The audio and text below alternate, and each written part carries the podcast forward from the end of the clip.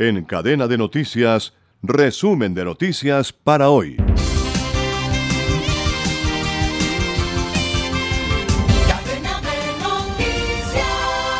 El primer huracán de la temporada en el Océano Atlántico 2023 se debilitó y ahora es una tormenta tropical que continuará perdiendo intensidad al desplazarse sobre aguas frías.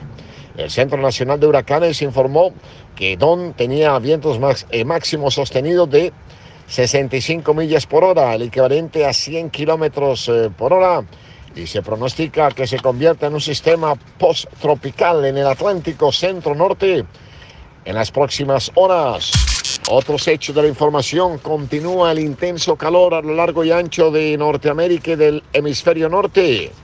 Al menos 18 muertos confirmados y 69 todavía por confirmar.